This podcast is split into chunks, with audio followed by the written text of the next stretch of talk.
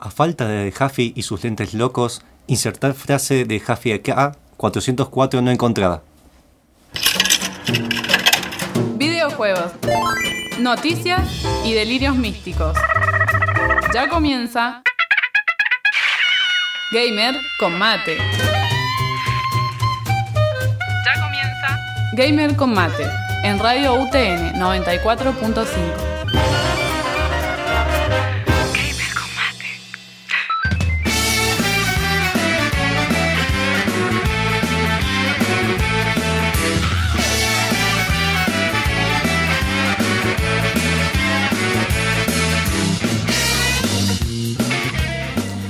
En el día de la fecha, Jaffi me cedió el mando Y los lentes. y el pequeño Link. Sí, Es como que vaya sos el, el portador del link. Este, estamos iniciando esta ronda de cebada de Gamer Combate. Antes que de presentar, quería explicar qué es lo que es el programa por si nos escuchan por primera, segunda, última vez. No sabemos. Pu- Puede ser que tengan alguna enfermedad catastrófica o mañana una bomba nuclear. O que el Corea del Norte se enoje. Pero bueno, eh, O sale un nuevo Fallout y ya está. Sí. Este, nosotros somos Gamer Combate. Eh, la idea de esto es promocionar un poco la cultura local, el consumo responsable y legal. De los videojuegos. Ah, perdón, era, era de Sí, de videojuegos. videojuegos, Era bien. de videojuegos, bien. Este, y bueno, nada, nos queremos presentar. A mi derecha, una de las primeras personas que, que llegaron a la radio, bueno, fuera de mí, eh, Julia Villanueva, la artista. Hola chicos, ¿cómo están?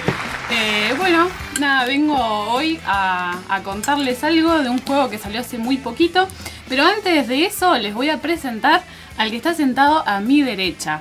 Eh, el portador de los conocimientos de los videojuegos. Wow. Alabado sea. Guarda. Monfus. Qué buena presentación. Ya pone mucha responsabilidad sobre mis hombros, así que lo que diga no se cuestiona. ¿Es así? Es dictato- No, sí, dictatorial. sí, te fue, ya la norma. Ah, bueno, Pero bueno. tenés los conocimientos igual. Ah, quería quedar más parecido a otros países. Eh, buenas tardes, noches, gente, a quien nos escuche. Esto es Gamer Combate. Obviamente, eh, le mandamos saludos a Jaffi, que está estudiando, que está siendo lo más responsable posible. ¿Quién es Jaffi? No, ya está, ya no vuelve. Nadie lo sabe. Ya está, de rato sacamos. Lo, bueno- Ya lo lo- olvidamos. lo que me asusta en este momento a la persona que voy a presentar a mi derecha es que este es el programa número 29 de Gamer Combate. Es la primera vez que este año participa. eh, estuvo participando en todos los programas del año pasado. Te extrañamos mucho. Pero no, no, no está roto, no está con los ojos. de Jaffi vino así la semana pasada. Está muy peinado. Está Sí, muy no, no, hoy me, me tomé mi, mi tiempo, a pesar de que sí terminé roto anoche, pero me tomé mi tiempo para... Tu novio te está cagando pedo, ¿no? No, no, no, no. Bueno, pero ¿quién es esa persona tan Esa persona es Magic. Buenas tardes, gente, ¿cómo andan? Eh, acá, volviendo a, a los programas, eh, me tuve que perder, lamentablemente, los primeros episodios, los primeros eh, programas, porque estaba de viaje en, en Buenos Aires, la ciudad de la furia. Viaje, viaje de. Viaje, viaje, trabajo, me fui por trabajo, el, la- la- hay que elaborar de algo, así que me mandaron para allá, pero no me volví con, con las manos vacías. Tengo un gabinete nuevo, bien Master Race, mucho vidrio templado, muchos LEDs, bien preparado para, para este próximo año de videojuegos. Eh, bueno, y faltó presentar al que está conduciendo ahora el programa, el que nos está manejando todo, que Jaffi le cedió la responsabilidad y el link. Que Y lo los Y los lentes. Y los ¿De lentes. los lentes? Eh, el link que nos regaló, nos trajeron de Estados Unidos, de la tienda de Nueva York de Estados Unidos, el señor Pablo. Le mandamos un saludo. Chacho. ¿Qué tal, gente? Buenas tardes. Eh, no estamos acá, acá en esta mesa, estamos incompletos sin el operador Deca, el capitán de la nave. Este, Deca me va a indicar todo lo que tengo que hacer de aquí a más porque la verdad que no, no tengo ni idea. Eh, Jaffi es el que tiene más experiencia. Sí, Casi estamos perdidos. Jaffi, ayuda. ¡Vuelve! ¡No nos abandones! Me gusta. Me gusta eso. Bien. Eh, le queremos mandar gracias por el pase a la gente de Causa Rebeldes. Eh, que esta, esta vez eh, creo que los vi solo, vi a uno solo nomás. Sí, estaba momia. Estábamos bien nomás. Estaba momia.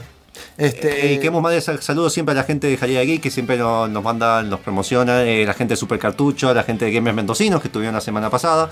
Y a Gustavo si está viniendo ahora porque siempre dice que va a llegar temprano y no llega temprano. Eh, Ya, no, no cumple el achievement del año. No, no.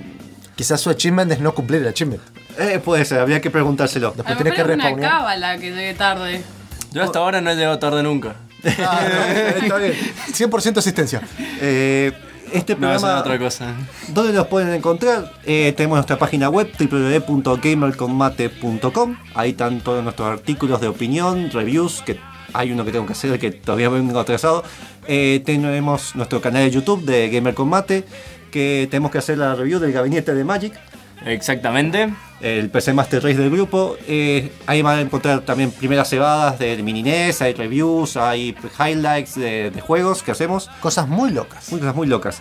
Eh, también tenemos el- eh, nuestra página de Facebook Gamer Combate, nuestro Twitter Gamer Combate y nuestra Insta- Instagram Gamer Combate.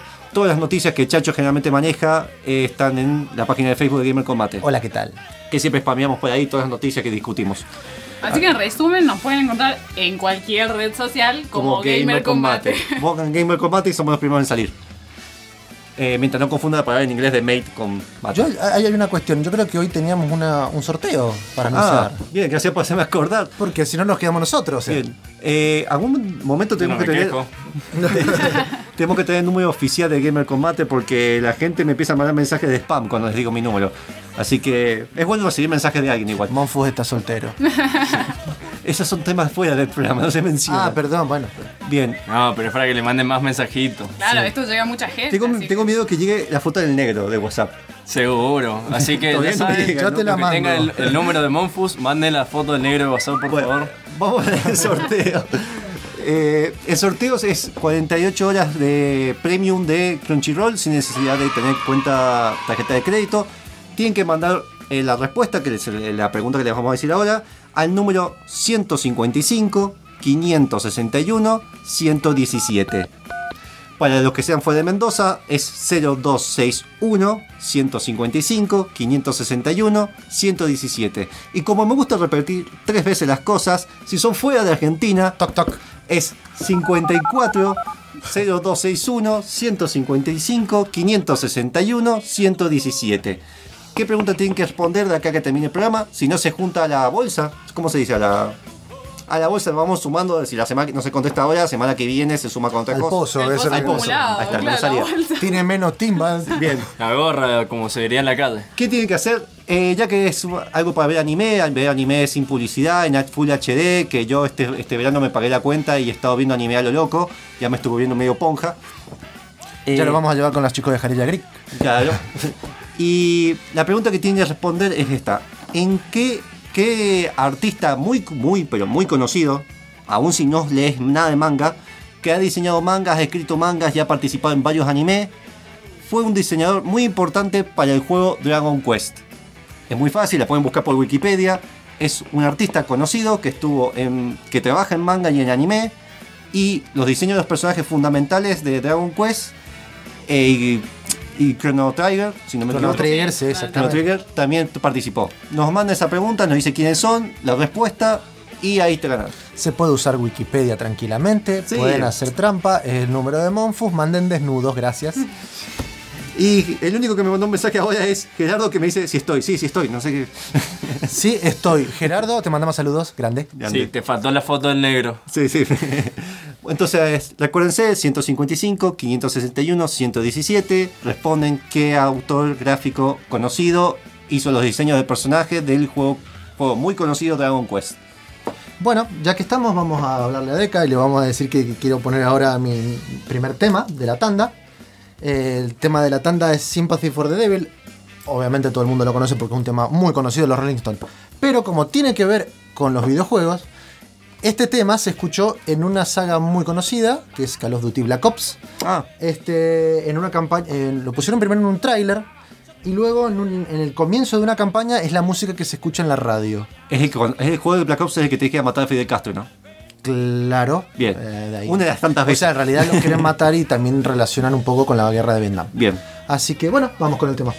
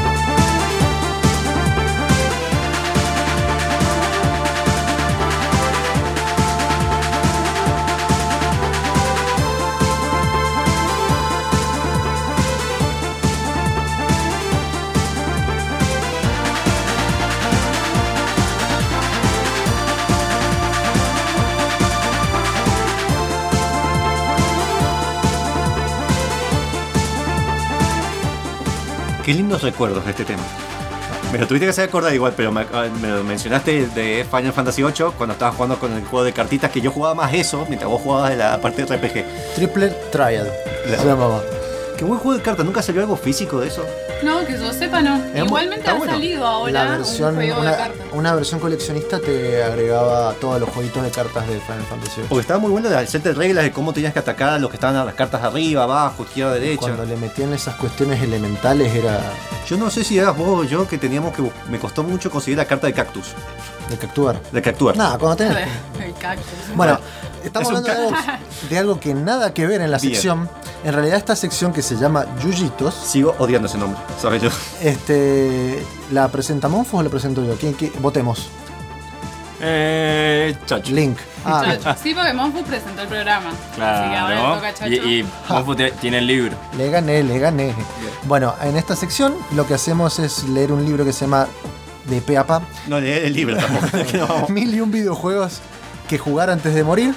eh, donde nosotros en realidad lo- que hacemos es traer una nota de color o algo que ha pasado en la historia de los videojuegos para eh, aprender de ello y cómo, infiltró, cómo se infiltró en la cultura mundial. Bien, eh, es decir, generalmente damos 5 minutos, después vamos sobre una noticia de la semana a discutir. El juego de esta semana, eh, hay dos en verdad, así que ganamos dos por uno. Primero el Combat de 1977, un juego que siempre venía con la Atari, la Atari bueno, VGS, conocida después como Atari 2600, que siempre venía incluido, yo lo tengo, es un juego que hay gente que se ha hecho sillas con los cartuchos esos. Eh, es muy recordado, es muy bueno. Básicamente se juegan de a dos con dos tanquecitos. Vas disparando y te vas bien. No confundirlo con el Battle City que salió en Family. Este tenía distintos modos. Un modo te permitía disparar y las balas rebotaban. Es el típico que te hacían antes de 16 juegos en uno y era el mismo juego que cambiaban una mecánica. Eh, otro que eran los tanques de los dos jugadores era invisible y solamente se invisible cuando disparabas. Y después tenías un modo donde manejabas aviones. Ah, Obviamente mirá. con el sistema de física bien básico, pero que te deje moverte arriba, abajo y haciendo ángulos. Es un juego muy bueno, de hecho hace poco lo jugaba con un amigo del secundario, de, con José Escayol, que nos jugábamos ese juego y te morís de risa, porque es muy bueno, es muy simple y está muy bien balanceado. Aún con sus, todos sus modos, el modo de combat de Pong, que vos disparás, tenías obstáculos en el medio con esos cuadraditos pixelados mal, y el tiro iba rebotando y así tenías que eh, pegarle a tu compañero. O sea, usa una mecánica similar. Muy bueno. Sí, yo, tengo, yo muchas veces tengo ganas de hacer un juego parecido, de robar la mecánica, porque es muy, es muy divertido. Ese juego es popular, todo. eh, es raro, cualquiera que tenga un Atari, eh, es muy común que lo tengan ese juego. Y es uno de los mejores juegos de Atari, al ser uno de los primeros encima. Y el otro juego de la semana que vamos a mencionar, que este sí tengo un poquito más de notas de color, Space Invaders. Que sí- fue tan popular que el juego ese tuvo una un impacto en la música. Hay un tema que salió que se llama Space Invaders, que el año pasado creo que lo pasamos una vez. Sí, Sí.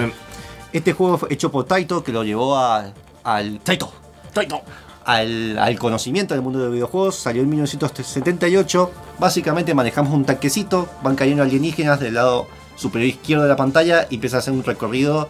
eh, bajan, mueven hacia la derecha, bajan, mueven hacia la izquierda. Tenemos ciertas bases que tenemos que defender y vamos disparando. Pero, era un tanquecito, yo siempre pensé que era una nave también. Supuestamente es un tanquecito. No es un tanque y los demás son las bases. Yo era tengo, supuestamente un tanquecito. yo tengo el manual, por eso le digo que es, es un tanquecito. Sí, sí, la forma también Sí, es. sí, la, la- la forma esa obviamente... no lo menciones. Está abierto a interpretación. De hecho, parece una mira de un arma también. Sí, bueno. Sí, la verdad es bastante rara Una la torta. forma que tiene. Bastante sugestivo. La torta es una mentira. El juego este sí, también tuvo. eh, la cultura gamer ha tenido. Hay remeras que salen simplemente el simbolito. De hecho, yo tengo una remera de Space Invaders. Claro. Eh, De hecho no tenía tampoco colores, se usaba una dibujo blanco y negro y a las pantallas arcade se les ponía como una filmina que le daba colores de hacia abajo hacia arriba. Y eso de que era un primer juego que generó ese como eh, sensación de pánico porque mientras más iba bajando los enemigos, eh, más rápido se hacía. Entonces empezaba haciendo tú, tú, tú, tú, tú, tú, tú, tú, tú, tú, tú, tú. Y ese error, digamos, ese feature del juego, esa mejora, Característica. característica especial del juego que irá acelerándose mientras menos enemigos hayan en pantalla, eh, es un bug del juego. Ah, o sea, lo hicieron sin querer. Salió sin querer porque en verdad el juego, para procesar todas esas cantidades de enemigos, que consumía mucho procesamiento del, del CPU. Mientras se iban eliminando enemigos, el- la velocidad se iba liberando, entonces eso Claro. aumentaba la velocidad de los personajes. Quedó bueno, entonces lo dejaron como una característica fundamental del juego. La idea no fue así. Y otra nota de color es que el juego fue tan popular en Japón que hizo que el gobierno japonés tenga que generar monedas de yen, de 100, porque se estaban agotando, porque estaban todos enfermitos. Como el Pokémon GO de hace un año, pero Claro. con esto. Y gastaron todas las monedas. Estaban todos ahí en los fichines, digamos. Estaban todas las Todo- monedas todas ahí las monedas. almacenadas. En eso o en Pachinko. Claro. Pachi.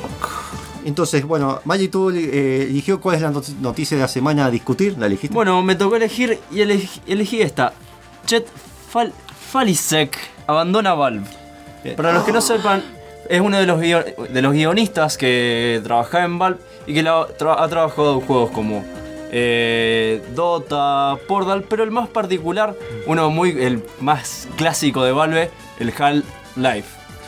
El Half-Life episodio 2 principalmente trabajó, que es el que tiene más peso narrativo. Hizo toda la narración del el Portal 1 y 2. Sí, el uno no habla mucho, que digamos. ¿no? Bueno, No, pero tiene, tiene un no. contexto, pero el contexto narrativo no necesariamente hay Sí, texto. sí, sí. Igual también creo que Left 4 Dead. trabajó en Left 4 Dead. También, a la- a la mucha historia le por realmente. No, No, tiene, sí historia. ¿Sí? Yo Pasa, creo. pasa mucho en off, en realidad, de la Ah, historia. Claro. Porque en realidad vos, vos usás la parte de, de- de cuando van a, a- salvarse. de- Mm. pero de hecho, hay una parte de, la, de una expansión que sacaron varios años después del Left 4 Dead, donde estás con los, los del Left 4 Dead 2, te encontrás a los del Left 4 Dead 1, y en una parte, mientras vas peleando en, es- en una zona, te encontrás al anciano del Left 4 Dead 1 muerto por unos zombies. ¿Por qué esta noticia es importante? Se fue en buenos términos, no generó, digamos, no fue por una pelea interna. Es no fue como Jaffi. Claro. Uh. Uf. Eh, no, está todo bien, para salud. No Por- está todo bien. No, no está cebando mates. Eso es lo que más Claro, tiene. por eso no está Gracias a Julia, pero.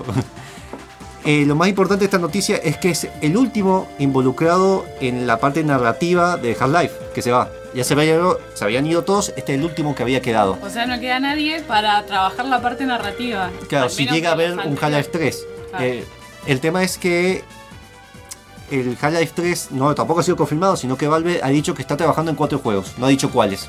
No quiso decir tres tampoco, pero. Claro, Sí. siempre saltaron el número 3. Sí, está trabajando en el Dota, en el. eh, bueno, el Dota. y el que dice 3 se lo comerá. Claro. Eh, lo que deja. A ver, nunca confirmaron que se estaba haciendo Half-Life 3. Siempre el Half-Life 2 quedó como continuará y.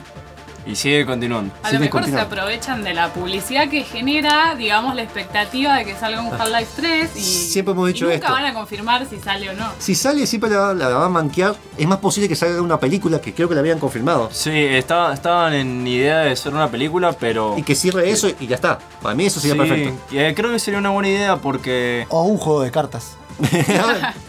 Y teniendo en cuenta que los de los que han trabajado en los Half-Life anteriores ya no están y a lo mejor no sería buena idea hacer un Half-Life 3.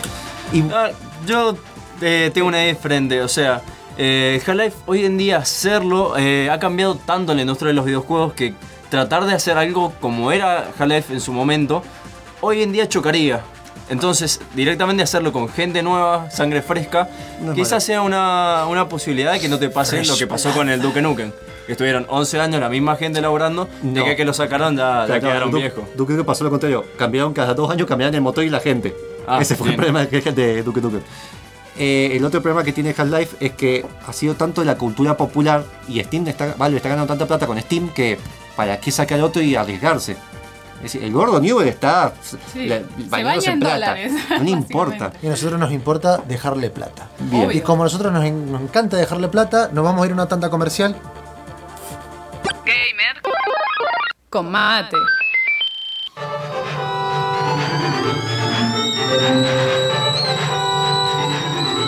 ¿Ya pusiste el agua? Gamer con Mate está de vuelta.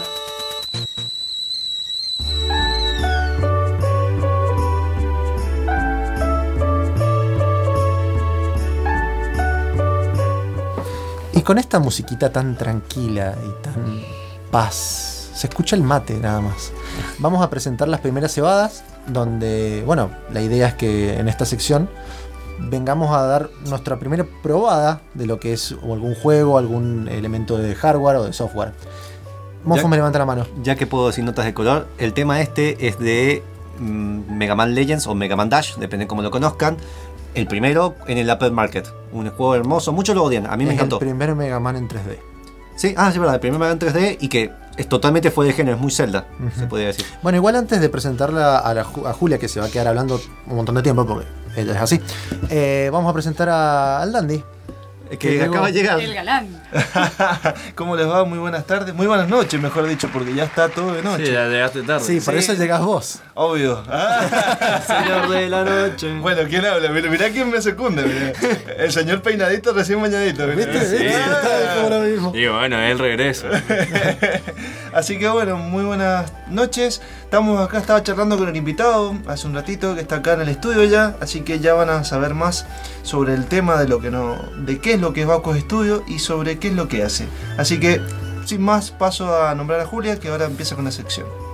Bueno, Julia, a vos, disculpame antes que te diga, nos tenés que presentar qué juego vas a hablar. Bien, bueno, eh, después de esta presentación con una música tan cute que me han puesto, eh, les comento que voy a, a contarles mi primera experiencia con el juego Nier Automata. Eh, es el último juego publicado por Square Enix y Platinum Games. Salió en febrero de este año.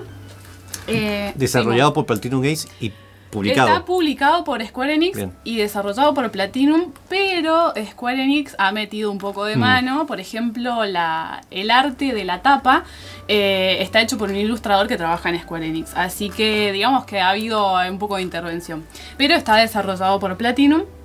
Eh, y bueno, lo primero que voy a hacer es contarles un poco la trama del juego, de qué trata, y después hablar un poco de la parte más mecánica y bueno, un poco mi opinión sobre eso. Eh, Nier Automata es la segunda entrega de una saga que empezó en PlayStation 3. Eh, el primer juego lleva el mismo nombre, se llama Nier. Nier Eh, solo se llamaba, ¿no? En realidad eh, salieron dos versiones del primer Nier según la zona de publicación. Eh, Nier Replicant en Japón y Nier Gestalt en, en el resto del mundo, digamos. Eh, la primera entrega fue bastante criticada, especialmente porque la calidad gráfica del juego eh, era bastante baja.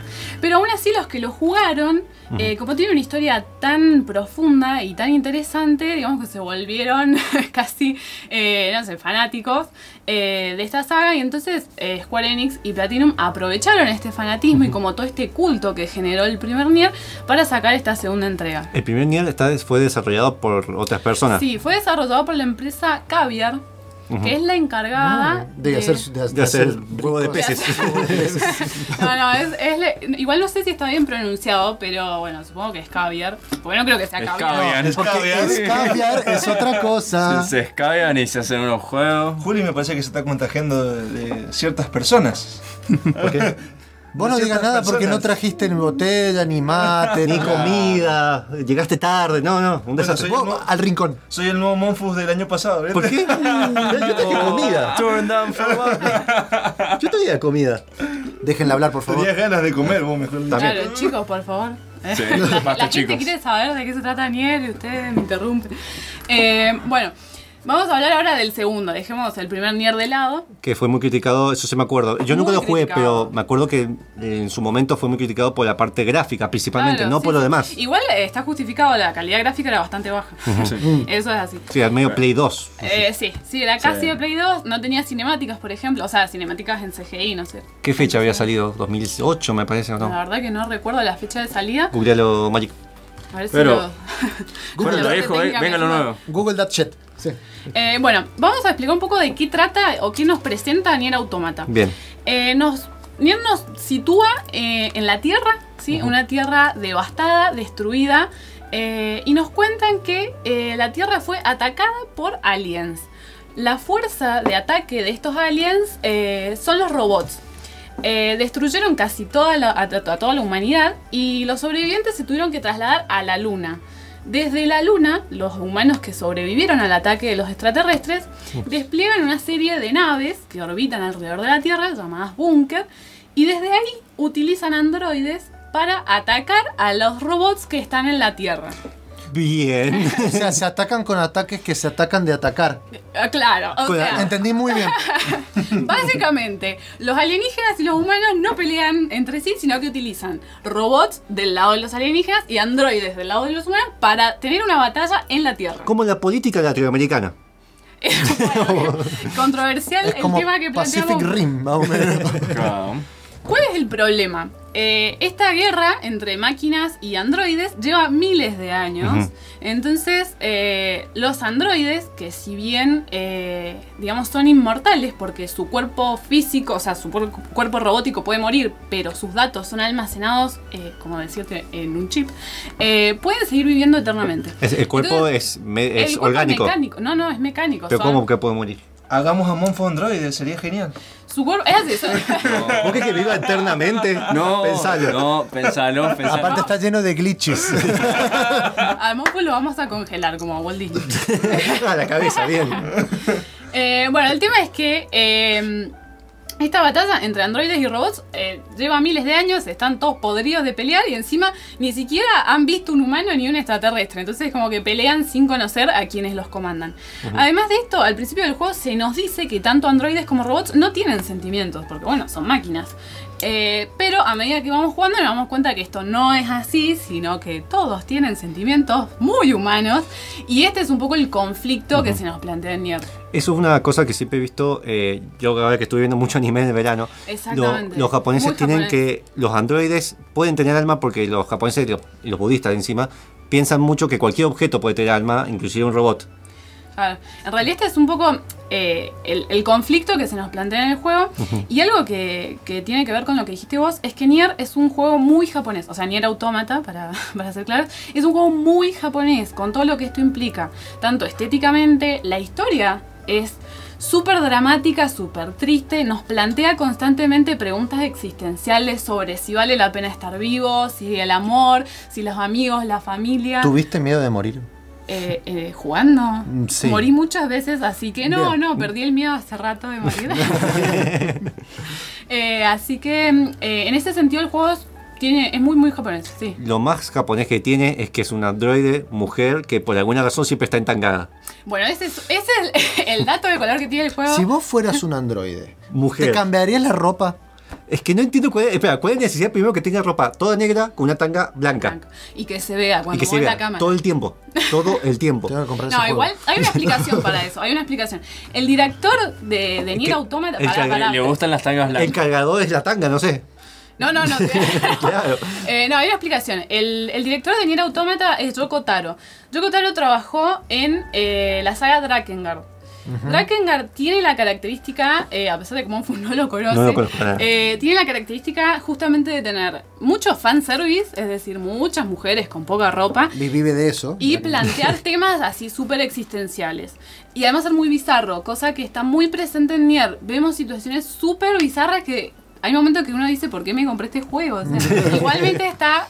Ahora vamos a la otra parte, ya conociendo un poco la historia de Nier, vamos a la parte más técnica. Y a pesar de que a veces nos choca un poco las, las situaciones que, que pasan en el juego, eh, que básicamente es interacción entre robots y androides, eh, la parte técnica del juego es impecable.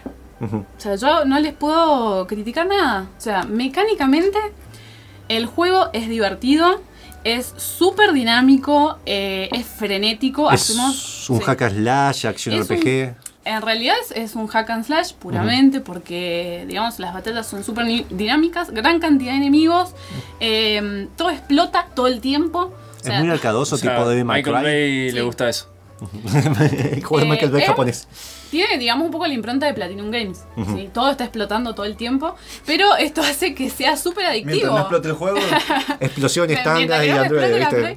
Eh, Mientras que ese Android no sea como el Galaxy de Samsung. Es el arma. Eh, bueno, eso digamos un poco con la jugabilidad. Después, gráficamente, Eh, no es lo mejor que hemos visto en Play 4, pero es muy bueno. Obviamente logró superar todos los inconvenientes gráficos de Nier, del primer Nier. Eh, es muy bueno al nivel de que podemos darle la tanga al personaje en cualquier momento que queramos, moviendo la cámara, es, es impecable. Eh, y después Eso uno de los- satisface muchas necesidades. Y yo supongo que sí, que De hecho, que vos, los videos. No, el otro día encontré un video en el que te enseñan a sacarle la falda al personaje y que esté en tanga todo el tiempo. Ay, Dios, ¿por directamente. qué? Así que Hay gente muy bizarra en el hay gente que, que- Algo que me contó Julia, después lo, busqué- lo googleé y es verdad, hay un achievement, un trofeo que te da por mirar tantas veces la tanga del personaje. Y todavía no lo consigo, chicos. Estaba haciéndolo y no, no, No no. has sido lo suficientemente pervertido todavía. Sí, tengo sí. que ¿Y para qué te compraste el juego? ¿Por qué? Eh, otro punto que es para mí uno de los mejores puntos del juego es la música. La música es pero espectacular. A los que ya han jugado el Nier anterior van a saber, eh, digamos, que, que la música es, digamos, muy linda. Eh, está creada, está, tiene un idioma creado especialmente para el juego. Eh, y esto lo hace muy interesante y además está muy bien colocada en cada situación. El juego todo el tiempo nos hace sentir soledad, que estamos mal, es muy triste, eh, bastante depresivo, pero en los momentos de pelea nos llena de... eh, Frenetismo. Sí, es súper frenético, la música es muy acorde, entonces es un- el trabajo musical es espectacular. Un par de videos que vos me mandaste varias veces, los gameplay, que vos estás re frenética jugándolo. Eh, veía partes hack and slash y de repente hay una parte que me mandaste que era una navecita, de repente Claro, disparando. Eso es una de las cosas más llamativas y que para mí le dan el- un toque muy especial, es que el juego en ningún momento se vuelve repetitivo, porque todo el tiempo está agregando mecánicas nuevas. Todos los boss tienen mecánicas diferentes al boss anterior. Eh, por ejemplo, tenemos momentos en que la cámara la podemos mover a libertad y momentos en que la cámara es fija. Ujú. Eh, Hay momentos plataformeros también. Exactamente, hay momentos plataformeros. Y todos los bosses tienen mecánicas especiales. Eh, eso es súper interesante porque hace que el, el juego en ningún momento se te vuelva repetitivo ni te aburras. También otra cosa es que las misiones secundarias, todas tienen algo de historia. No relacionado a la historia principal necesariamente, pero sí a todo este conflicto filosófico de las máquinas y del, del alma y todo esto. Entonces todas las misiones secundarias son re interesantes. O sea, tenés, te dan ganas de hacer las misiones secundarias, te dan ganas de hacer explotar todo en todas las batallas. Tenés gran variedad de armas, eh, variedad de enemigos y otra cosa, tenés variedad de dificultades. El juego puede ser muy fácil o puede ser un nivel coreano. Tenemos una dificultad. Nivel coreano. Es que sí, sí. Tenés una, la dificultad más alta, morís de un golpe en cualquier situación. Ah, está enfermo. Así, claro, así te pegue un monstruo que tenga nivel 2 y vos seas 30. Te morís de un golpe. Eh, en eso, lo veo- eso es reponja, obviamente. Tiene esa cosa de clasificación, viste, como tiene bayoneta o Cry, Clasificación. que vos terminás una, una parte de nivel. No sé si es por niveles No, o no, si no, no. es al mundo abierto esto. Es, o sea, es mundo abierto, pero como les digo, eh, no todo el tiempo tenés la cámara 100% libre. Tenés zonas plataformeras. Pero eh, la- el orden que haces las misiones y demás es totalmente abierto. Vamos a un corte. y No, para como seguir. estamos. Nah, bueno, como un corte. Vos no, no me Vos- dirijas el programa. No Bueno, me vos me estás el haciendo programa. señas. ¿Quién te vas, de Javi? Te Bueno, vas, bueno. te vas. En este momento yo lo que quiero es que escuchemos un tema de música. Ah, ya por eso, bien. Sí, bien. Ese tema de música es Dr. Feelgood de Motley Crue, eh, donde que lo podemos escuchar en Nier. En Nier, no. En Nier no. Automata. Ah, tanto ay. Bueno, se escucha en Brutal Legend. Está empezando por. eh, pensó la tanga, viste. Claro, Bueno, el tema de la tanga los dejó Sí. todos choqueados. Me Eh, parece que son los lentes. Es un programa entangado, podríamos decir. Bueno, vamos a ir con Dr. Feelgood, por favor.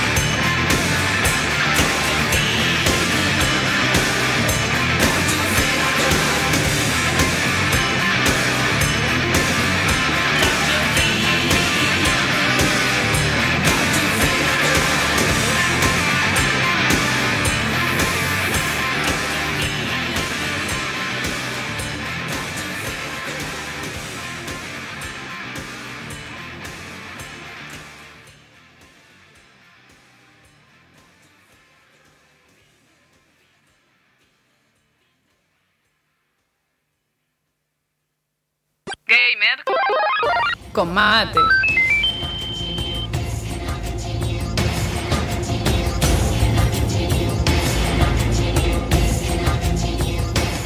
Gamer con mate. Ahora somos todos autómatas. Bueno, Gafi, dijiste que vendrías. Te odio, Javi. antes, antes de que Julia continúe, quiero mandar un saludo a los chicos de La Mano Negra y a Chacron Blaine, que en realidad están jugando una Clan War contra Cobra y nos están escuchando. Eh, grandes chicos, a pater culitos. Y eh, quiero decirle a Che que LOL. Nada más. Seguimos con No Julia. entendí la mitad igual. Seguimos hablando Fue del- como muy del- técnico todo. Bueno, bueno, vamos a hacer como que no pasó nada. Vamos a seguir hablando del Nier Automata, que tanto hablar de Android y tanga. Mofo ya le está por poner una tanga al teléfono. Al teléfono. Ya, ya bajó fotitos. Estamos viendo cómo hacer para entangar todo.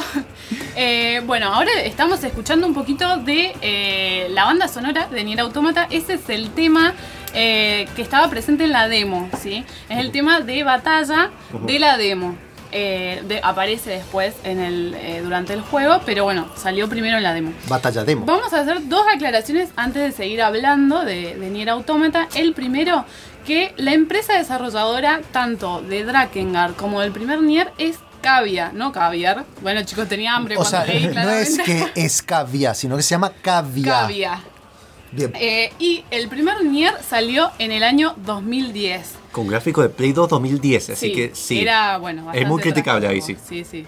El juego en Japón se fue llamado, el primero, se llamaba Nier Gestalt. Y la versión alternativa, que luego se la lanzaron para Play con un personaje más joven, se llamaba Nier Replicant. mira, yo te, te cuento un poco de la historia de eso. Nier Gestalt, el personaje es un hombre mayor que tiene que salvar a su hija. Eh, para distribuirlo en Japón se dieron cuenta que era más rentable poner un muchacho joven. Entonces lo que hicieron... Money Money.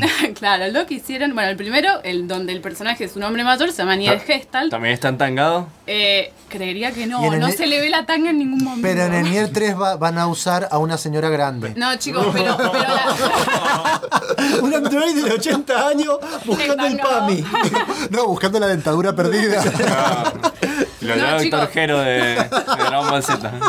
La compañera del protagonista del primer Nier está reentangada. Incluso la tanga tiene en, en el pequeño pedazo de tela, está como atada. Y vos decís, pero si no hay tela, ¿qué podés atar ahí? Bueno, no, está arriba, está en bolas. Yo quiero decir que yo regalo un código de un juego aleatorio a la persona que nos diga después, al final del programa, cuántas veces dijimos tanga. Este programa. Tangalanga. Esto es un programa entangado. Bueno, cerrando un poquito lo que estaba diciendo recién, Nier Replicant es el juego en donde el protagonista es eh, joven y está solamente en japonés porque fue pensado para los japoneses. No se consigue en otro idioma. En cambio, Nier Gestalt está en todos los idiomas y lo pueden conseguir si quieren jugarlo. Volvemos un poco entonces a Nier Automata, esta segunda entrega. Eh, les voy a contar un poco mi experiencia. Ya les conté eh, de qué trata el juego, eh, cómo son las mecánicas, cómo son los gráficos, cómo es la música.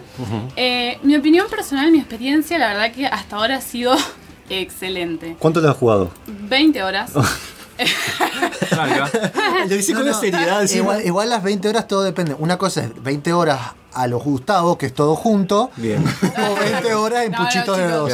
No, chicos, eh, creo que puchitos de 3, 4, más Bien. o menos. Va, no sé, tendría que calcular. Eh, mi experiencia ha sido excelente. El juego eh, todo el tiempo te, tra- te transmite muchas emociones. Eh, es un juego muy triste igual. Es recomendable no jugarlo si están un poco depresivos porque igual a lo mejor la tanga los consuela, pero bueno, eh, si no, si eso no sirve, el juego es muy triste. El Es decir, no, no lo tengo que jugar con un revólver al lado. no, no, Bien. no, chicos, es tremendo, tremendo eso. Eh, pero te genera muchas emociones eh, todo el tiempo. Eh, cuando estamos en la Tierra, que está destruida, nos sentimos súper eh, abandonados, eh, nos sentimos tristes y transmite muy bien ese, ese sentimiento. Como la vida misma. ¿Puedo jugarlo con mi mamá? No. Ah. No. No, sí. no. Capaz que tu mamá se escandaliza un poco por el tema de la tanga, no sé. Bueno, pero si vos no conocés a mi mamá, capaz que a mi mamá le gusta la tanga. Bueno, yo ahí no, no, no voy no, no, no, no, no. Monfu se pone serio en este momento. Este es un momento horrible. Sí. Demasiada tanga, chicos. Sí. Em, eh, no quiero tu tangalanga. Perdón, tenía que decirlo. Sí. Después, como dije antes, eh, el mi recomendación es la siguiente. Si ustedes me preguntan, ¿lo compro o no lo compro? ¿Cuánto está primero? En Eh, ahora, ahora está en rebaja, está en está a promoción. 40 dólares con el Season Pass. Bien. Eh, yo lo store- compré a 60 en preventa para tener el tema. Eh, ¿Pero en qué esto lo compraste? En ¿USA? PlayStation 4. ¿O Argentina? Eh, de Estados Unidos. Estados Unidos. ¿Es exclusivo de PlayStation 4? No, no, no, está en ¿No? PlayStation 4, Xbox 360, eh, perdón, Xbox Xbox One. One, y PC. PC. Ah, yo creo que es exclusivo. No sé por qué. No, no. Sí. Está en PC también. Em, no me acuerdo qué es lo que estaba diciendo, me interrumpiste y se me olvidó todo. Bueno, ese es el efecto Monfun. Le han puesto, le han puesto un, un título. Ah, ahora me acordé. Si lo compran o no lo compran. Bueno, mi recomendación es la siguiente. Si no les gustan los juegos que son muy orientales, es decir, que tanto van a tener mucho diálogo, van a tener que explorar y dedicarle muchas horas, eh, que van a tener una temática, como les digo, con muchos cuestionamientos existenciales, no lo compren. ¿Sí? Porque esto está presente todo el tiempo, más allá de que la mecánica, como dije antes, sea muy dinámica y sea muy adictiva, está todo el tiempo presente esto de eh, rasgos muy japoneses. Es todo muy conflictivo, la relación de los personajes es muy conflictiva. Nuestra protagonista, ya que hablamos tanto de la tanga, es un androide mujer que se llama 2B, es decir, 2B, Ujú. que es el modelo de fabricación. Y está acompañada ¿sí? Por de- Arnold Schwarzenegger. Por otro androide, no, Por- no. Y por una espada muy, muy grande. Y sí, dos espadas muy grandes. Bueno, Eh, Eh. Está acompañada por un androide eh, hombre que se llama S9, es decir, S9, que sería como un androide de apoyo. Eh, siempre hay conflicto entre, digamos, entre los personajes, porque está esto de que, bueno, no tienen sentimientos, pero sí, y bueno, ¿y qué pasa? Entonces, esto es, eh, digamos, uno de los, de los temas principales del juego. Entonces, si no les gusta que sea muy japonés el juego, no lo jueguen. Ahora, si les agrada todo este tipo de temáticas y además quieren una mecánica súper adictiva, cómprenlo. Y, y tangas. Nier Autotanga. Yo diría que hasta ahora es, o sea, es un infaltable en PlayStation 4 Sí. eh, Nier Automata, sinceramente, no solamente porque la historia es muy buena, sino porque es un juego eh, que está impecable, no tiene casi errores, está muy bien relatada la historia, tiene, como dije, la variedad de mecánicas es espectacular. ¿Encontraste algún bug? Porque vos lo tuviste el primer día. ¿Encontraste Sí. algún bug? Algo que, digamos, porque hoy en día está Tiene acostumbrado muchas- al tema de... No, no, esto, mira, te lo voy a sacar de un comentario tuyo. Tiene muchas paredes invisibles, Mm. es decir, hay zonas en las que rebotamos y no tenemos idea por qué. Claro. Pero Bugs no, no, no. Por ahí S9, o sea, tu personaje, tu compañero se traba en algunos escenarios. Por ahí te tenés que subir un ascensor, el ascensor es chiquitito y el chabón queda trabado. Pero son errores que ahora sacaron una actualización y los arreglaron. El flaco ya no molesta, no se queda trabado. Un disclaimer, eh, que el, el pelado de Supercartucho me dijo que esa filosofía de que las androides tienen alma y todo eso eh, se llama Shinto y no es budismo, acompañar una puteada después. Eh, igualmente yo creo que el budismo tenía un poco ese pensamiento de que hasta las piedras, todo tiene alma. La sí, verdad seguramente después no va a querer pegar con el Shinto por eh, Sí. Pifia. Yo no, yo no sé, en realidad lo estaba buscando justo también por internet para, para obviamente, eh, culturizarme un poquito. Y dicen que también en realidad como que comparte el mundo de Drakengard. Claro, eso les cuento. Drakengard tiene tres entregas, ¿sí? Eh, Nier se desprende. Un, esperen, antes, una característica de los Drakengard y de todos los juegos que hace Yoko Taro es que todos los juegos tienen muchos finales. De los cuales, generalmente son cinco, de los cuales el final canon es el final E. Entonces, si cada. No el F, no el G, el E. el E. Tiene Bien. cinco finales, A, B, C, D, E. El canon es el E. ¿Por qué no le pusieron el, el canon al C? O el A. O el X. Porque a Yoko le pintó que sea. Está bien, está bien. No, no vamos a cuestionar a Yoko. Cabe destacar que este juego, Nier Automata, habían dicho los desarrolladores que iba a salir sin DLC. Hoy en día tiene un DLC. te, te lo así. El Zelda dijeron lo mismo. Voy a hacer Y probablemente uno sea diferentes tangas. ¡Eh! Cámbiale el No. color. Con Phantom Frame hicieron eso, ¿eh? Bueno, esperen eh, que, que sigo con el tema de los finales Ah, para que, para, claro, mucho. para que no se pierda la gente. Nier se desprende del final canon de Drakengard 1. ¿Sí? El final de Drakengard 1 da origen a la saga Nier. Después Drakengard 2 se desprende de otro de los finales del 1 y el 3 es como, bueno... Son todo tipo mundos separados. Multiverso. No, no, no. es- O sea, el mismo universo. El universo, pero digamos distintas historias, ramas de historias que hubo. A ver, esto es el spoiler del siglo. El final de Drakengard 1, sí, o sea, Ojo viejo. Drakengard 1 transcurre en un universo. El final teletransporta a, a los personajes a la Tierra, generando una consecuencia que da origen al primer Nier. ¿sí? Bien. Así que Say sí? Drakengard es un universo completamente diferente. Me suena muy de ese. Se me acabaron las ideas, creó otro Y universo. un dato de color re importante, chicos, en el DLC que lanzaron ahora, que yo hasta ahora no lo compro porque la verdad que me parece medio Un robo. sentido, sí. Podemos pelear contra los CEO de Square Enix y de Platinum Games. ¿Y cuánto Eso, sale? Eh, sale 11 dólares 11 en el store de. Bueno, pero para ahí lo vale, romperle la cabeza a uno. Si sos un ex empleado, a un empresario. Y antes de que los empresarios de la radio nos echen, vamos Sí. a ir a un corte también. ¿Sí?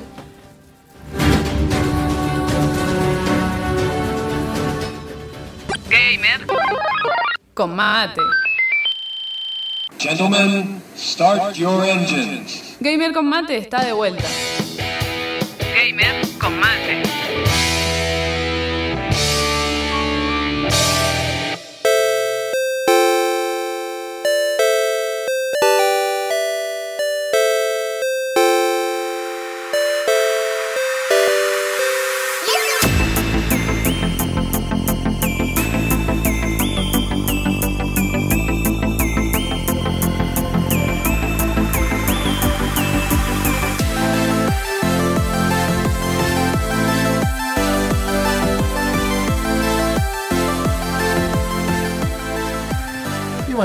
Vuelta en Gamer Combate con el ganador del concurso. que respondió, eh, mandó muchas gracias a los que participaron, participaron cuatro personas, eh, que nos dio pie también que vamos, nos han regalado códigos para sortear la semana que viene, así que códigos de juego de Steam. Eh, el ganador de las 48 horas premium para ver anime a lo loco y enfermarse y verse todo el fin de semana Dragon Ball Super. ¿Quién es? Redoble de tambores.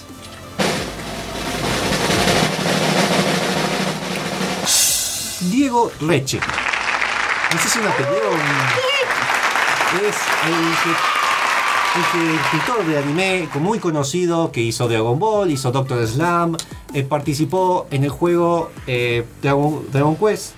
Es Akira Toriyama. Que de hecho muchos de los personajes tienen, te vas a dar cuenta porque el estilo de los pelos de Chrono Trigger también son muy parecidos a lo que es Goku. Esa ropa semi-oriental, hindú que usa. El diseño es muy parecido. En la cabeza tiene un Dragon Ball Z, un Dragon Ball, toda No, la el saga tipo- entera. el tiene, es el tipo de arte de él. De hecho, Dragon Ball Super volvió a lo que era porque empezaron a poner ese tipo de arte.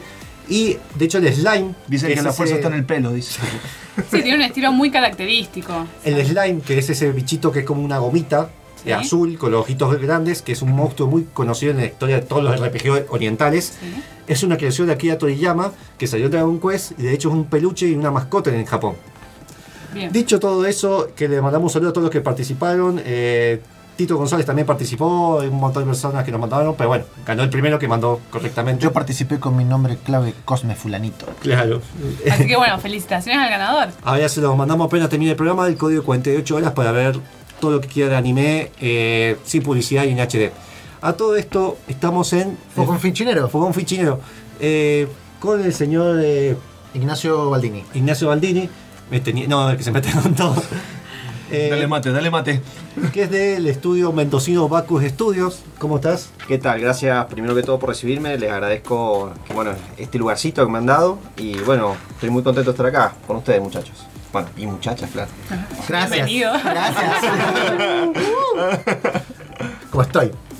Bien. Eh, hace Bacus Studios, eh, bueno, ¿hace cuánto que están? ¿Cuántas personas son? Uh, pucha, pero esto puedo escribirte una novela si querés. Bueno, pero tenemos, tenemos media hora. tenemos media hora. Una noche No, de verano, una cálida tarde de verano, así tienen que vieron- y la parte escrita no se escucha en la Una radio. noche de tormenta empezó todo. No.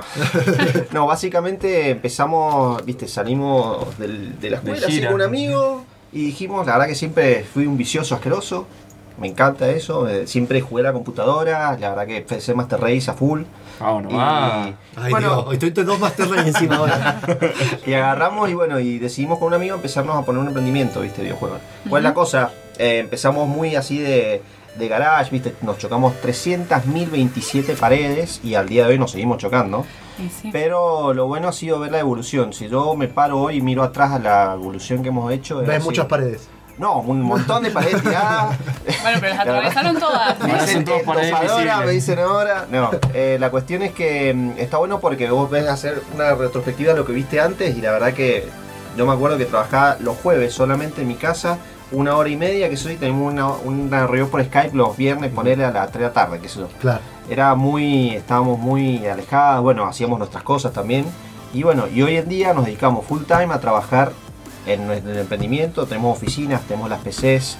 Gracias a Dios eh, podemos hacer eh, negocios con, no hacemos juegos para terceros porque queremos hacer nuestras propias IP, pero vendemos productos, por ejemplo, nuestro cliente más importante es una empresa de cosméticos góticos de Yankee. Así Ah. que Muy interesante. Lo hubieras traído para, para sortear. Estamos sorteando con un chirrol, trae con cosmético gótico. No, nos pintamos ahí. Ah, eh, No, nos tureamos. Aparte estuvimos hablando de Nier Automata y mirá, mirá cómo podemos tirar con eso. Igual, el que Sí. estuvo trabajando en algo muy turbio fuiste, fue Magic, que estuviste trabajando para una empresa para un desarrollo de una página porno. No, no, no. no. No, no. Magic X Videos. Conocí un grupo de gente, laburo. conocí un, un grupo de gente que elaboró en eso, pero no, yo no. ah, ahora está cambiando la Conocí un palabra. par de gente, dice. Andaban, amigo. andaban todos en Cadillac. Sí. Cada- con las ventanas bien cerradas elaborando. Bueno, esa es la cosa, ¿no? Viste, nos dedicamos, en realidad, bueno, todos acá creo que nos hemos dedicado a eso. Yo le decía, nos prostituimos digitalmente, básicamente. O sea, financian sus proyectos con ese trabajo. Exactamente, sí. Gracias a Dios eh, podemos defendernos bastante bien. Y bueno, y somos bastantes. Hoy en día somos, conmigo incluido, somos siete. O sea, somos una banda. Eh, tenemos, qué sé yo, gente en 3D, tenemos diseñadores de Wii UX, programadores, obviamente, ilustradores. Eh, desarrollo eh, UX es eh, de experiencia del usuario. Eh, experiencia claro. User Experience, te- te- y te- bueno, tenemos todo lo que es interfaz también en el mismo departamento, por así decirlo. ¿Cuántos programadores son? eh, Programadores, digamos que se centran. Es Enfocado. un programador full time siempre y después tenemos un game designer que es mi socio, Franco Caltaviano, eh, que es, bueno, hace game designer barra programa cuando dispone de tiempo, ¿no? Bueno, ya que estamos en realidad, porque parte de la audiencia por ahí no sabe lo que hace un game designer, explica cuál es la función. Es que en realidad en este momento tenemos tantas cosas. Cumple muchas Bueno, tareas el teóricamente, ya sé, acá, acá se va mate, así que imagínate. Claro. Básicamente lo que hace, bueno, por lo menos Franco, eh, se dedica, por ejemplo, eh, delimita las características generales del juego, qué mecánicas vamos a tener y qué sé yo. Y es lo que, por ejemplo, va y, distribuye un poco las tareas en cuanto a qué tiene más prioridad, qué, qué cosa tiene más prioridad. También agarra y, nos, y dice, por ejemplo, eh, Ignacio, deja de agarrar y agregar cosas al, al juego. Y a, a mí me gusta el feature creep, que quieren que... A mí me gusta que el juego sea Te mágico. entiendo, te entiendo. Pero me dice, no, mano, y saca la tijera que hace bien. Porque nos complementamos mucho, gracias a Dios con Franco. Eh, él es el cerebro y yo soy el corazón, por así llamarlo. Bien. Eh, Viste, mi, yo mi título estoy terminando mi carrera en relaciones internacionales, o sea, no tenga nada que ver en el rubro. Sí, no- Pero eso es lo lindo, o sea, le, mm, hago un mini paréntesis. Por eso la charla que vamos a dar este lunes, Bien. eso es la- lo que quiero, que, lo que queremos hablar, ¿viste? Básicamente. sí, porque para eso viniste, en realidad todo lo demás no me importa. Decí eso, te. Hasta luego, chicos. Bueno, la cuestión es que queremos dar, eh, demostrar eso, ¿viste? Que no solamente tiene que ser un programador que está en un sótano, no, puede ser cualquier persona, ¿entendés? Y si sos un programador que está en un sótano, también puede venir. Eso es lo lindo que tiene el juego. Claro. O sea, puede venir todo el mundo y la vamos a pasar bien entre todos. El- la charla que van a hacer en la Universidad de Mendoza Sí. el lunes, ¿a qué hora? A las 6 de la tarde en el aula azul. Eh, Entrada un- libre y gratuita. Sí, entrada libre. Lo único, eh, bueno, no creo que llegamos a las 65 personas, Pero pero. es limitado por capacidad. Claro, exactamente, limitado por capacidad, 65 personas. Ahora, si contamos más de 65 personas, Estás en la radio Gamer Combate, así que. Chao. Ahora Se llena. 500. este. Cualquier cosa, por más que haya un grillo, puedo decir que se llenó el cupo de semana. Sí, sí, vamos a hacer eso. Eso es lo importante. Em, bueno, así que. ¿De qué van a hablar en la charla? La idea básicamente, eh, yo de mis perspectivas, lo que voy a tratar de decir, bueno, se quieren dedicar a videojuegos, bueno, eh, esta mi, ex- mi experiencia como eh, entrepreneur es lo que las características que hice. Y después, bueno, eh, cada uno de los chicos también va a agarrar y va a comentar qué es lo que hicieron para conseguir un trabajo en la industria y qué significa trabajar en, su- en la industria desde, bueno, su... eh, Sí, su tarea, digamos. Exactamente. Su- claro. Básicamente eso. Y el proyecto que ustedes están haciendo en Bacus, Sí. ¿en qué consiste? El Contanos el un poquito. propio, digamos. Claro, Sí, sí, sí. el juego que están desarrollando. Bueno, lamentablemente, mira, este, tuvimos una novela también con eso. Fuimos ahora a la Game Connection en, eh, en San Francisco en principios de marzo.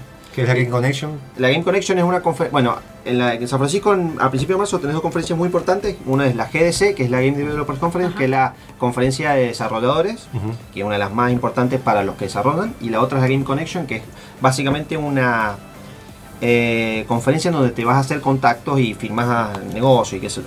Lamentablemente nosotros no tuvimos suerte de conseguir ningún contrato, entonces el proyecto en el que estábamos trabajando tuvimos que canibalizarlo porque íbamos a buscar bastante plata y lamentablemente como no conseguimos, agarramos y dijimos, bueno, ¿qué podemos hacer nosotros con lo que tenemos Eh, y llegar a un, un minimum viable product, o sea, un producto mínimo necesario para poder salir al mercado nosotros, en un- Bien. a Steam. Bien. Entonces agarramos y empezamos a trabajar en eso. Lo que estamos trabajando hoy es, no tiene nombre todavía, pero es básicamente un twin stick shooter eh, co-op a la Helldivers barra, para que se den una idea, ¿no? Helldivers, Helldivers o el Alien Swarm. Eh, Eh, para los que no sepan qué es Twin, eh. Twin Stick eh, Shooter. Sí, Bien, es un juego. eh, hicimos una- yo hice una review de Blue Rider, que es un juego que lo pueden encontrar en Gamer Combate. Es una mecánica parecida. Lo del shooter que uno va disparando, el Twin Stick Shooter, uno con el stick izquierdo mueve la nave, con el stick derecho lo rota en ángulos y entonces tiene más mo- movimiento. Es como si fuera un juego de acción cenital que se ve de arriba, pero tenés que ir rotando tanto el disparo como la nave. Manejas dos movimientos. claro, en este caso, en nuestro particular, la cámara va a ser estática porque como son Mm. cuatro personas que se mueven, es para que mantengan siempre las cuatro personas adentro, ¿no? Pero básicamente... Eh, no, va a ser co-op. Cop. Eh, por lo menos inicialmente va a ser co ¿por qué? Porque competitivo es mucho más difícil agarrar y tenerlo, mm, claro, balancearlo. Es, Ujú. es- es Claro. un, es medio dramático el tema, así que por ahora vamos con co El lanzamiento de Steam lo tienen pensado. Sí, eh, si todo nos da bien y logramos cometer eh, lo que estamos planeando, creemos que para octubre tendríamos por lo menos algo lindo ya, eh, bueno, mandándolo a Steam Greenlight, ¿no? ¿Y la gente los puede seguir en alguna red social para enterarse las novedades? No, no nos pueden seguir, no queremos. Váyanse, Sí. va Basta, de basta, basta. Estamos, en un rincón oscuro, así Cuando todo. podás hacer eso tipo Hideo Kojima te vas a sentir re bien. Seguro. Eh, bueno, la cuestión es que mm, eh, tenemos, bueno, Bacchus Studios en, en, en Instagram, iba a decir acá, en Twitter. En Twitter. En- y también tenemos eh, Bacchus Studios también en, en Facebook. Básicamente esos son nuestros Y la página, y la página de internet www.bacusstudios.com. Exactamente. Bien, antes de ir al, al corte, que vamos a seguir hablando con, con Ignacio, eh, pueden mandando las preguntas por Facebook de que si quieren, si les interesa hacer alguna pregunta, algo que les interese. Yo te voy a preguntar mil cosas igual. Perfecto, tire, tire. Así que vamos al. Bueno, tenemos, tenemos un siguiente tema. ¿no? Eh, él no, no tiene idea de la radio, deca de decir algo. Este, bueno, en realidad vamos Cortar el micrófono, cortar el micrófono. vamos con un tema. Es un, en realidad es un remix eh, de Badass Boss, Boss Themes de Final Fantasy VIII. El, el jefe, en este caso, sería Ultimecia, que es el jefe final, medio detrás bambalinas del juego. eh, y este remix.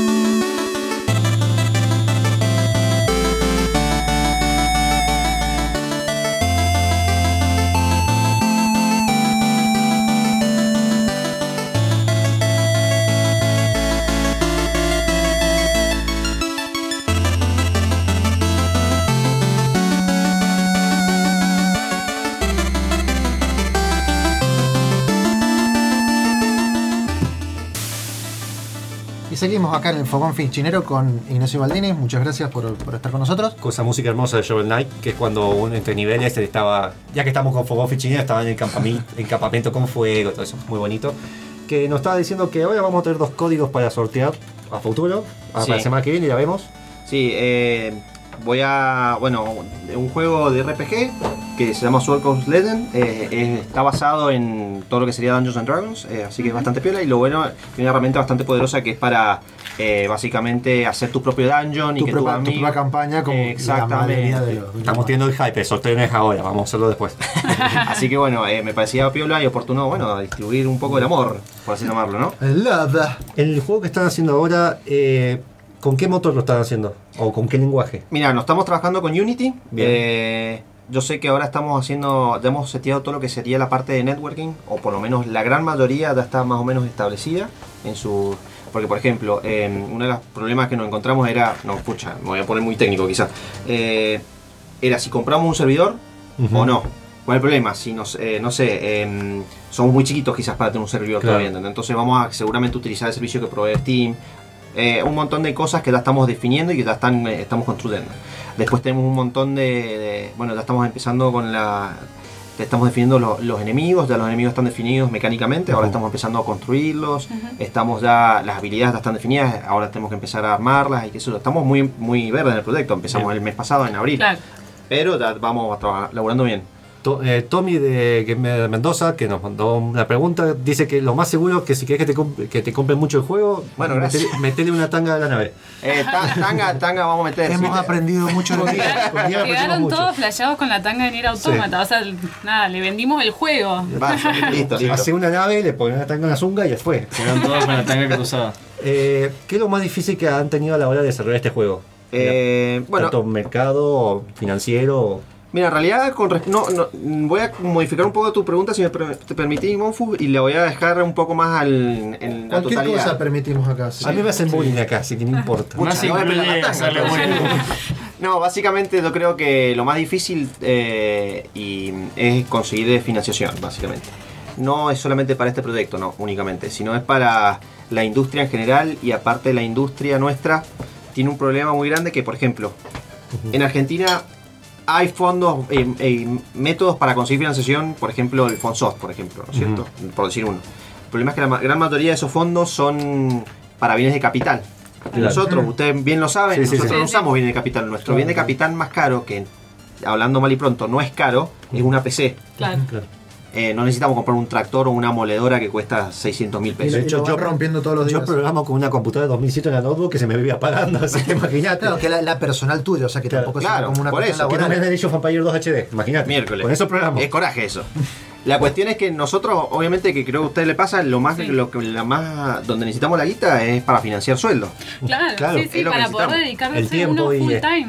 Que y aparte, mm, otra cosa, así como un buen vino, un buen juego, tiene tiempo de desarrollo y durante esa época no tenés cómo aguantarte porque no puedes vender el proyecto hasta Claro. que no esté listo. Entonces, bueno, eso creo que es la pared más grande con la que nos topamos una y otra vez. Y bueno, gracias a Dios, mal que mal, vamos solventándola a medida que vamos encontrando laburitos y nos Claro, pero es así. un poco esto de que a lo mejor tienen que buscar clientes de otro rubro Es que, claro. para financiar el proyecto de videojuegos. O sea, todavía acá, a lo mejor en Mendoza especialmente, es como difícil financiar Sí. específicamente el tema de videojuegos con videojuegos, con productos del, del de mismo hecho, rubro. Ustedes fueron el primer est- estudio más o menos formal que ha estado en Mendoza. Eh, Sí. Creo que es Mimic Studio también, eh, bueno, salió hace poco. Sí, pero Mimic de- Studio también hace, muy poquito. Bacus estuvo primero, digamos. Claro. Bueno, no, no, no Eh, sabría decir. Sí. No, no, te digo porque estaba está hablando bien. con los de Adva. eh, Y uno de los problemas que estábamos hablando en el corte es que esperamos que ahora con el tema que de afuera, cómo nos ven, que si te dice que si sos, eh, ¿qué es lo que te había dicho el hombre este? Que si sos argentino, te dicen you are fuck, básicamente. Sí, sí, sí, sí. Claro, LTA le dijo. Sí, La tenés adentro. Sí, lamentablemente, eh, bueno, eh, politicémonos un poco, entonces. sí, Sí, sí, mencionar no. rasgos, pues Sí, es una eh, forma de cómo nos ven afuera. Perdón. Eh, Sí. Lo dijeron, bueno, tuve, tuve la oportunidad de ir a, a Estados Unidos ahora en, en- a principios de este de, de marzo y fuimos a una conferencia que se llama la Game Connection. Y ahí lo que nos pasó, que me junté con un pibe que es un inversionista de riesgo, le dije, sí, mirá, le mostré el juego, le encantó al chabón, pero lamentablemente me dijo, macho, y bueno, ¿dónde sos? Me gustaría... No, le digo, soy argentino. Con la Tango. Messi, dice. Asado. Ah, anda a cagar, me dice, más o menos. Claro. Porque lamentablemente eh, me, me agarra y me dice, no, ¿sabes cuál es el problema? Yo me meto en Argentina, ahí siempre hay hay inestabilidad política en el sentido de que viene un gobierno y lo que hizo en leyes lo borra el otro con el codo. Viene el otro y van cambiando todo el tiempo las reglas, no hay Claro. reglas básicas establecidas que se mantengan a lo largo del tiempo y también hay otra cosa que es la tasa impositiva. Que sí, es- es ilógica lo que cobran a programadores, que es lo que te había contado, que nos están Mm. cobrando como si fuéramos la roticería que al mes tenemos ganancia. Sí. Que a veces son proyectos que duran seis meses, tengo una ganancia baja. Eh, Bueno, que eso se igual va- hay que entender también que la industria de los videojuegos en Argentina ha surgido hace muy poquito, Sí, hay cierto. mucho desconocimiento Sí, y recién en Buenos Aires están empezando a haber empresas que funcionan, entonces obviamente acá lamentablemente va a llegar un poco más tarde. Y aparte el riesgo, a ver, es lo que dice el riesgo de la, de la inversión, al principio obviamente es muy de muy, Muy alto riesgo. Sí, sí, sí. Y luego esto, esto, a ver, tiende a hacerse de menos riesgo porque bueno, ya hay una industria generada alrededor, ¿no? Claro. De hecho, uno de los problemas, bueno, que decía, por esos cambios políticos, de- en el 2010-2011 había explotado mucho lo que era la industria de videojuegos en Argentina, los juegos mobile, estaba Zabalaza, si no me equivoco, Sí. había varios Sí. que tenían hasta contratos con Nintendo, con los juegos de DS y demás, y al otro año cayeron todos porque se les fue todo el tema del pago, sí, fue el boom, y después Claro. bajó y varios estudios cerraron. Eh, sí, Ese es lo más, creo que Claro, tenemos es difícil. Pero igual creo que les pasa a ustedes también de que el desarrollo de videojuegos no solamente uno lo ve como un negocio, sino que también es una pasión. Entonces Obvio, obvio. uno la sigue remando a pesar de todos estos problemas. no, y sí. si tienen que salir a vender empanada, lo van a hacer. Claro. Exactamente, sí, sí. Empanada la- con un código de Steam, ¿viste? la galleta de la fortuna te sale un código de Steam. Es la realidad. es buena. Es buena. Es buena. Vos puteando ideas. Ay, me va a robar Y el DLC de las algún también lo tiró él. ¡Ay! Tengo Una que buscar empanada algún DLC chino. de vine de Caprese. La aceituna es un DLC. Oh. Eh, no, eso ya es muy EA Games, boludo. Te va sacando el sabor de la empanada. Y bueno, como PlayStation, que ahora podés hacer una orden directamente de Burger King en España. ¿En serio? En serio. En estás jugando, por ejemplo, a 5 juegos. GTA 5, ponele, le decís a uno que está al clan de Burger King, por ejemplo, o sea, Burger Clan se llama. Te haces socio al Burger Clan. Y de ahí vos podés decir, bueno, quiero una hamburguesa tal, mientras estás jugando así, estás chateando con el tipo, ah, te cae en la puerta. Y dice, Me tengo que levantar, ese es el problema. Claro, ese es el Claro. ¿cómo hace para Nada abrir la más. puerta? Mientras te levantás a buscar hamburguesa, te echan del clan y el tipo que te pidió la orden te caga a tiro y te roba la licencia en el juego. Y te roba el departamento, porque también lo pueden hacer ahí. Volviendo un poco al, al tema, todo este tema impositivo, están saliendo un par de planes que un poco se ha hablado. Obviamente, espera, pintan, pintan Sí. de la que te hacen todas. La ley de emprendedores, por Ajá. ejemplo, esta que salió hace poco, es, es Es buena. muy, muy buena. Con, empiezan a, parece que va a haber proyectos con IDEAME, con parte del gobierno, donde van a ver cómo hacer un crowdfunding desde distintas áreas con inversores. Perfecto, eso eso, es bueno. está, eso está bueno, medio como hace la... Para la gente que no sepa lo que es el crowdfunding, eh, gente como Kickstarter, eh, eh, la idea es que la gente aporte lo que pueda, po- poca plata, para eh, eh, de alguna manera eh, darle los Solventar los fondos, gastos. solventar los gastos que tiene, sobre todo cuando empiezan los juegos. Generalmente también se da a que a todos estos que han donado se les da algún regalo o preordenan el juego. Bueno, hay diferentes maneras de hacerlo. que existe la página FIC, por ejemplo, que es un, está hecho por ex empleados de... ah, me olvidé el nombre. Bueno, que ahí es un Kickstarter, pero donde vos puedes participar como inversor, que eso quieren hacer, que tengas un tipo de participación con ciertas personas. Eso estaría genial. Ahora, ¿qué consejo le podrías dar a alguien que empieza a desarrollar videojuegos? Siempre preguntamos eso. Eh, y básicamente hay tantas cosas para decir. Yo creo que principal es eh, A tu yo del pasado, ¿qué le dirías? eh, y ajustarte el cinturón, eh, Y, Rompe paredes. y anda, claro, y que no, no, no tengas miedo en que vas a caerte una y otra vez. O sea, Claro, lamentablemente. y Sí, sí, lamentablemente es así. Obviamente que se puede explotar mucho más y se puede dar mucho más detalles de esto, pero tampoco quiero agarrar y hacer una tesis en la radio y robarle a los chicos el, el lugar. No, no sería lo que. No, de nosotros, es el tiempo que nos da radio.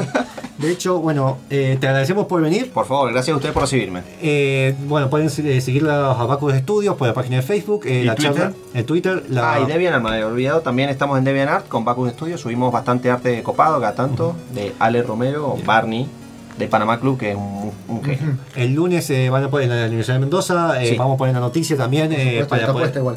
Para poder seguirlos y poder preguntarte más en ese, ese momento. ¿La pasaste bien? Sí, la pasé fantástico. Cuando, Más te vale. Te manda saludos un personaje que es muy querido de nosotros de Super Cartachas. Super cartacha. Ah, mirá, Super Cartuchos son los campeones. Eh, Adrián el peladito. Bueno, esto ha sido Gamer Combate, nos vamos despidiendo. Vamos al com- la tanda comercial ahora. Vamos a tener comercial. Esperen, yo quiero mandar un saludo especial.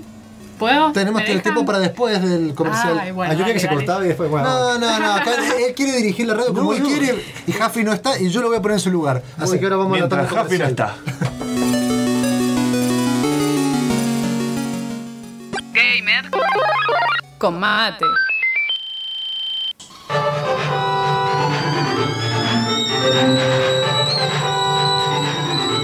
¿Ya pusiste el agua? Gamer con mate está de vuelta.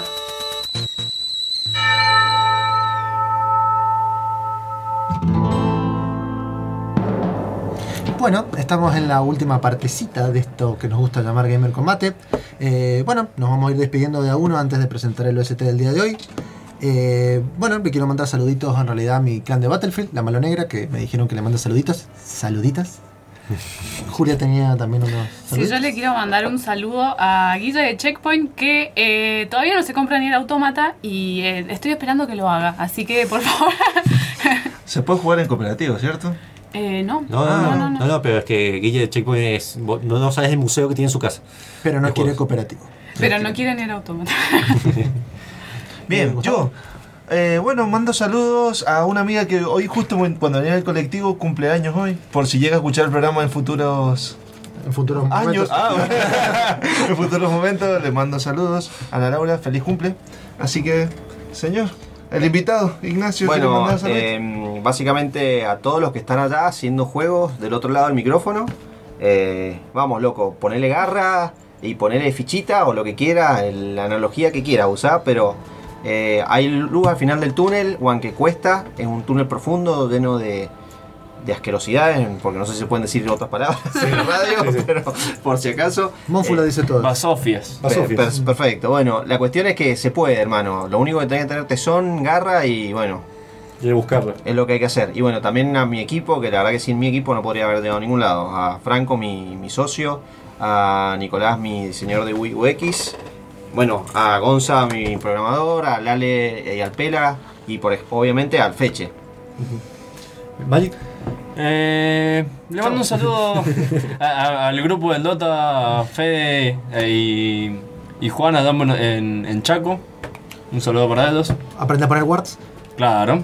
Bien. Eh, GG Noobs. Yo no me mando a saludar a nadie. Eh, A sí, sí, Jaffi, sí. a Jaffi. Oh. No, No, no, no, una no cosa más, perdón. Pero pero un saludo, me- bien, dale, me- me- te- me- me te- olvidé lo más importante de todo. Bueno, y a mi mujer y a mi esposa, el amor de mi vida, la Agostina, que la verdad me hace el aguante. Grande Agos. La verdad que es Se acaba Se de acaba zafar así Sí, como sí, sí, campeón. sí, sí. Y bueno, y sí, sí, la, la arreglé ahí, mirá cómo la arreglé. Y bueno, a mi, a mi nena recién nacida de tres meses, también un beso enorme que no sé Felicitaciones, tampoco lo que está diciendo, pero bueno. Me parece que nos pintó la cara a nosotros que, te, que tenemos novia, me parece. Eh, bueno, esto fue Gamer Combate. Nos pueden encontrar en www.gamercombate.com, donde subimos noticias. Tenemos nuestro red social en Instagram que subimos fotos sobre lo que estamos viciando. Tenemos Twitter que subimos las noticias, en Facebook también. Cualquier eh, anuncio. Eh, también el programa de este de radio sale a los 2-3 días, sale en en Evox, que nos, se pueden suscribir en la aplicación. Que también lo subimos a Gamer Combate. Dejen de hacer esos gestos, por favor. Y vos lo estás haciendo. Vos lo estás haciendo. Radio. Siempre muevo las manos, la verdad. Tendríamos que hacer gamer co- en televisión. Bien, también. ya no- Este OST es. Bueno, justamente voy a presentarlo antes de que nos vayamos. El OST que vamos a escuchar es el juego Red Dead Redemption 1, porque el 2 no salió. Eh, obviamente, Monfo me levanta la mano y me No, me olvidé de decir, si quieren recomendarnos un tema, un ST para pasar, Un a- juego. un juego, una discusión que quieren que tengamos en la tertulia, Preguntas. Algún color gamer- de tanga. Un gamer educa. un gamer educa que va a volver la semana que viene, Sí. Gustavo. bueno, ahí está. eso. Bueno, eso, entonces ya que estamos presentando el Red Dead Redemption, es un juego que salió en el 2010. Hermoso juego. eh, muy, muy, muy y lindo. esperando el 2 para este año. de la gente de Rockstar, salió en el 2010. Ahora los dejamos con eso y les decimos gracias, vuelvan prontos.